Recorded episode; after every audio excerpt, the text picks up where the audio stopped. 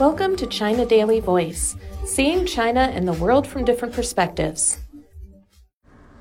Xi encourages more U.S. youths to visit China.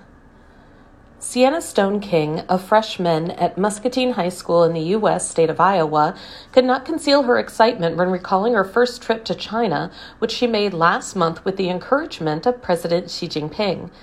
If anyone is thinking of taking a trip there, it's a once in a lifetime opportunity and go for it, she said. More than 20 students from the high school, including Stoneking, participated in an exchange visit to Beijing, Shanghai, and Hebei province from January 24th to 30th. After wrapping up their tour of China, the students wrote a letter to Xi sharing their joy during the trip and thanked him for the invitation.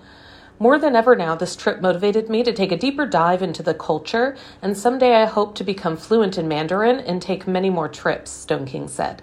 Xi replied to the young U.S. visitors on Saturday, the Chinese Lantern Festival, which marked the first full moon of the Year of the Dragon. Xi also sent them New Year cards. In his reply, Xi noted that Lantern Festival has long been an important moment for the Chinese people to express their hope for a better life. He extended holiday wishes to the teachers and students of the school and encouraged more U.S. youths to come to China for exchanges and study. The young visitors became the first group of United States high school students to visit China under a program that aims to invite 50,000 young people from the U.S. to go to China in the next five years for exchanges and study. Xi announced the program in San Francisco in November during his visit to the U.S. Xi welcomed the school's students to be part of the program when he replied last month to Sarah Lande, one of his old friends from Iowa. Lande had hosted Xi in the Iowa city of Muscatine when Xi first visited the U.S. in 1985 as a county level official from Hebei province. When the U.S. students arrived in Beijing, one of their gifts to Xi was a school flag written with Chinese characters. The students' letter addressed to Xi featured beautifully written Chinese characters, as well as vividly hand painted dragon, Great Wall, and giant panda depictions. In his reply on Saturday, Xi said he was happy that the students had visited several Chinese cities where they saw pandas, tasted Chinese delicacies, experienced Chinese culture, and had a lot of fun. Learning that the U.S. students had made many Chinese friends during the trip and had invited them to visit their hometown in the U.S., Xi said he was touched by their friendship. Stoneking told China Daily, I feel honored to have the opportunity to communicate with President Xi Jinping. It's still so shocking to me the connection we share with China. She added that she and a classmate agreed that if we were given the chance to go to college there, we would take a plane in a heartbeat. Dan Stein, chairman of the Muscatine China Initiatives Committee and a native of Muscatine, accompanied the students for much of the China trip. It was the first time for the students to leave the United States, or for a lot of them, even to travel on an airplane, he said. It's one thing to see in a video or on TV about another country, but to go there firsthand and taste the food and see the sights and smell the air, feel the culture, I think that was what the trip accomplished, he said. I'm hopeful that we can continue to have more exchanges. And at the same time, we want more Chinese people to also come visit us in the US so they can see the same thing and feel it firsthand, he added. In 1985, Xi visited Muscatine as secretary of the Communist Party of China Zhengding County Committee in Hebei Province.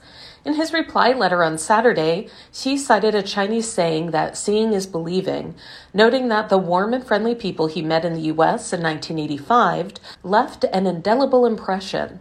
Likewise, it is believed that through this exchange visit, the students can gain a more intuitive and in depth understanding of China and the Chinese people, Xi said. Xi encouraged the Muscatine High School students to revisit China, and he encouraged more young people from the U.S. to come to China for exchanges and study.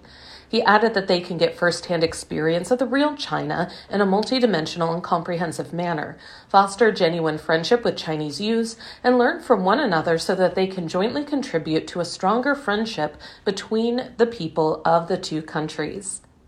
The students visited Beijing Zoo to see a giant panda and listened to briefings about wildlife protection.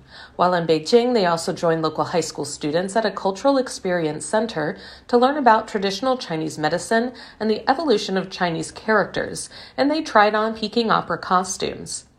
During their trip to Shijiazhuang, the provincial capital of Hebei, they toured Shijiazhuang Foreign Language School, tried the Chinese folk art of paper cutting, and made dumplings together with their Chinese peers.